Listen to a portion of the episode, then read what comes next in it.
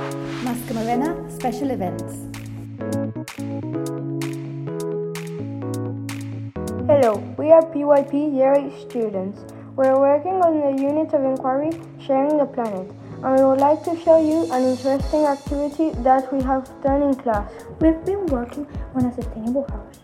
We've considered the renewable energy sources that we have studied in class and different ways of saving energy.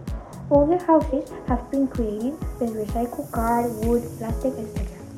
We would like to invite you to our Sustainable House exhibition, where you will be able to see all the houses we've created.